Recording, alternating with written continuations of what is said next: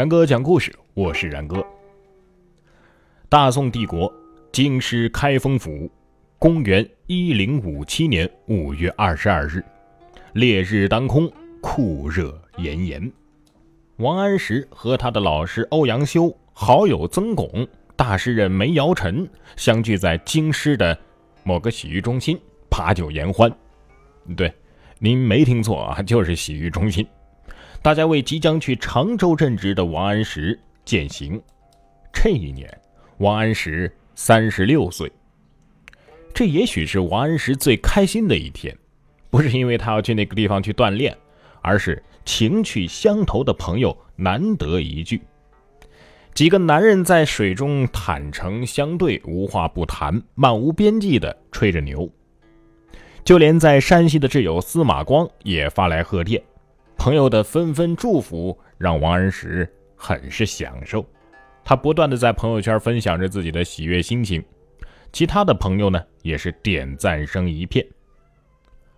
王安石没有意识到，这种朋友圈里的美妙和谐，今后将不会再有了，只因为他的一次任性之举。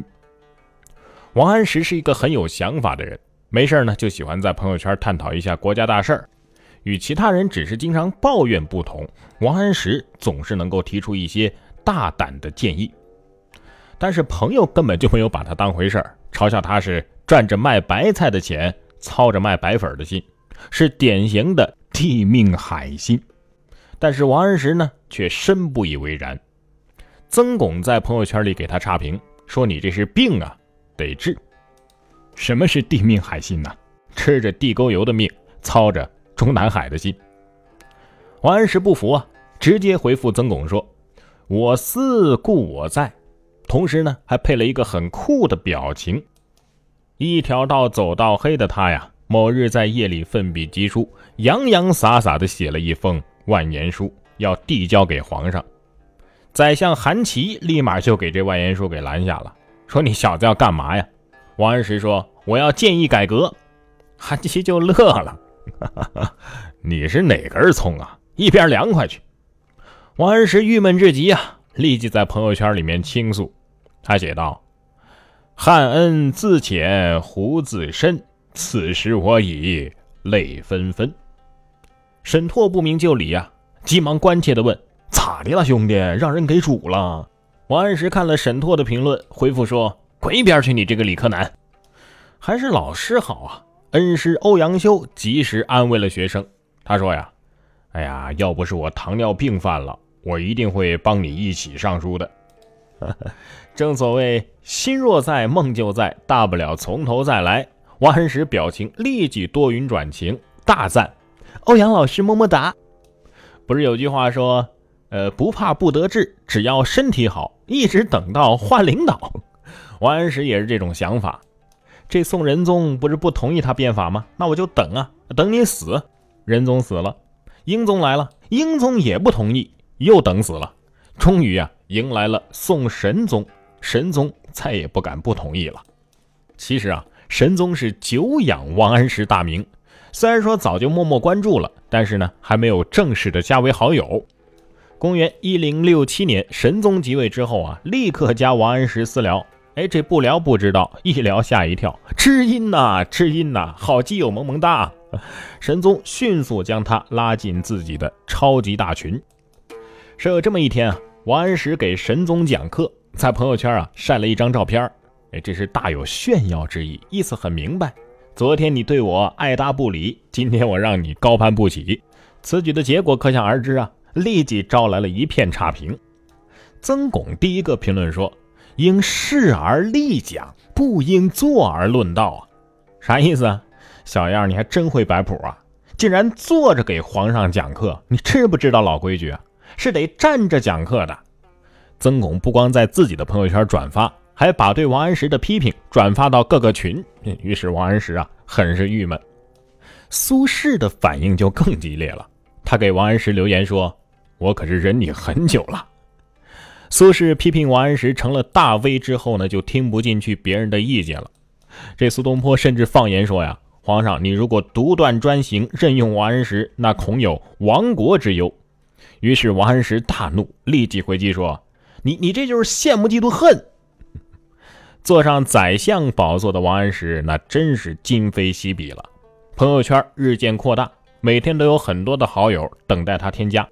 相比以前来说，他更新朋友圈的这个频率啊，更加的频繁了。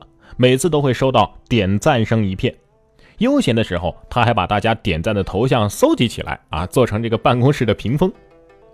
一天深夜，久久不能入眠的王安石在朋友圈里面留言说：“我变，我变，我变变变。”顿时这朋友圈就炸开了锅呀。沈拓就赶紧问呢：“老大，这不是真的吧？”曾巩呢发来一个白眼的表情。啥意思啊？你这是铁了心了是吧？苏轼呢就更不客气了，直接评论了一个“你等着瞧”。王安石在朋友圈里每说一句，这苏轼啊就反驳一句。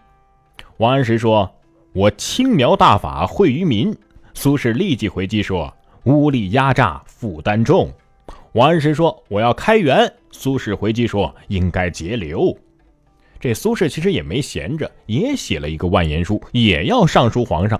同时呢，这苏轼啊，其实更会玩朋友圈，支持苏轼的粉丝是大大的增加呀。这王安石就怒不可遏了，立即将苏轼拉黑，并且告知神宗，这苏轼啊是一个小人，不能重用他。此时的王安石的朋友圈和各种群呢是异常热闹，前所未有。平日里一些潜水的朋友也都纷纷出来说话，有的是慷慨激昂，有的呢是温婉含蓄。慢慢的，王安石就发现了，不对呀。有问题呀！我想跟很多朋友私聊，结果呢都无法发送了。原来啊，他们已经把王安石拉了黑。司马光不见了，文彦博没影了，韩琦也消失了，就连老师欧阳修也很长时间都不回复自己的信息了。王安石这个时候是极度的苦闷呐，又隐约感觉有一种背后发凉的意思。终日郁郁寡欢的王安石与神宗有了一次神聊。王安石发现神宗的脸上怎么也是阴云密布呢？沉默半晌，神宗对王安石说：“呀，哎呀，爱卿啊，世界这么大，你应该出去转转。”随后呢，神宗就转身而去。这个时候，王安石发现。神宗对他已经取消了关注，并且把他移出了群。这一举动让王安石的心如坠冰谷啊！更让王安石没有想到的是，亲手提拔重用的吕惠卿接替了自己的位置之后，大肆在朋友圈诋毁自己。王安石提醒吕惠卿说：“嘿，哥们儿，注意点影响啊，做人要厚道，我还一定会回来的。”哎，您别说，还真让他给说对了。果然，王安石很快就再次出山，还重新换了一个崭新的头像。他首先就拉黑了吕惠卿，并且将他狠狠地踢出了群。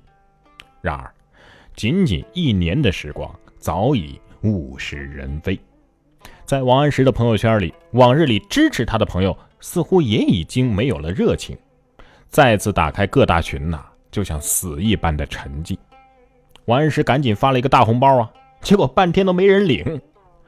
哎呀，这个时候的王安石是默默无闻，两眼泪呀。每天晚上回到家的王安石感觉出奇的压抑，深夜隔窗凝望明月，心底犹生万般凄凉。王安石病了，自认为病得不轻，于是呢，他托病不再上朝，朋友圈也不再更新了。群里呢也是潜水不发言，神宗就关切的问呢：“哎，爱卿去哪儿了？”人们突然发现这王安石好像是失踪了一样。王安石及时的给神宗留言啊，说是要请辞告退。神宗苦笑说：“呀，嘿嘿，你小子啊，你别以为我不知道，你这明显就是在刷存在感。”王安石说：“嘿，就是。”行吧，那你要刷存在感，我就满足你啊！你不是要辞职吗？那我就批准吧。于是王安石远离京师，隐居金陵，顿感如释重负。他再次更换了朋友圈头像，这回啊是一幅诗酒田园的美景。他还发了一个朋友圈，感慨说呀：“小人纷纷不敢安直啊。”但是曾巩批评他说：“心若君子，便无小人。”沈拓呢？也直接嘲讽他说：“嗨，明明是混不下去了，非要找个借口。”一向激烈反对王安石被他拉黑的苏轼，这个时候反倒是显得特别的温情，托人捎了个话，说：“老兄，约吗？”年迈的王安石听到这话，主动的添加了苏轼，于是呢，两个人再次成为相互关注的好友。王安石虽然说与苏轼在政见上是有分歧的，但是一直都非常欣赏苏轼的才华。心高气傲的苏轼，这个时候呢也是倍感悲凉，因为他口不择言，因为吟诗而被贬；因为他口不择言，因为吟诗惹祸而被贬。于是这两个老男人啊，开始私聊不断，搞的是热火朝天。正所谓有多恨就有多爱呀。这苏轼还专程的跑到了金陵去看望王安石，老友重逢是倍感亲切呀，两个人相谈甚欢。常常是抵足而眠，不喜欢品佛论禅的苏轼也乐于向王安石进行请教了。王安石感慨说：“呀，哎呀，你看，自从上次澡堂子论道到现在，好像已经多年没有这么开心过了。”于是呢，他再次的刷起了朋友圈。但是这个时候，很多好友的头像再也没有出现过了。恩师欧阳修、好友曾巩的朋友圈，这个时候已经永远的停止了更新。想到这些，王安石心里是五味杂陈呐。但是这个时候，司马光突然在群里活跃了起来。我们可以看到，此时的王安石脸上写满了忧伤。